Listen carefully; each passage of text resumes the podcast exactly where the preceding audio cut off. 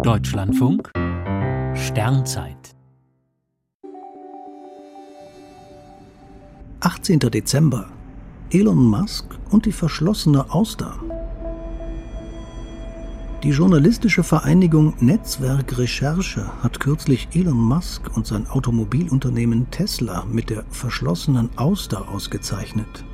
Dieser Preis geht jedes Jahr an Personen oder Einrichtungen, die zumindest nicht offen zeigen, dass sie Journalismus mögen. Auch die Raketenfirma SpaceX von Elon Musk hat eine sehr ungewöhnliche Art, mit der Öffentlichkeit zu kommunizieren. Eine klassische Pressestelle, die Anfragen von Medien beantwortet, gibt es nicht. Was, wann, wo und wie kommuniziert wird, scheint allein der Chef zu entscheiden. Der nutzt dafür gern Kurznachrichten via Twitter. Klassische Pressekonferenzen sind extrem selten.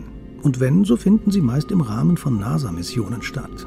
Wenn SpaceX im Auftrag der US-Weltraumbehörde Menschen oder Material ins All befördert, verbreitet diese die üblichen Presseunterlagen. Bei aufwendig inszenierten Präsentationen neuer Raketen oder Raumschiffe sind meist viele jubelnde Anhänger zugegen. Journalisten allerdings sind nicht zugelassen. Während die meisten Unternehmen ihre Arbeit gern zeigen und Medien in ihre Werke einladen, scheinen Pressebesuche bei SpaceX ein Tabu zu sein.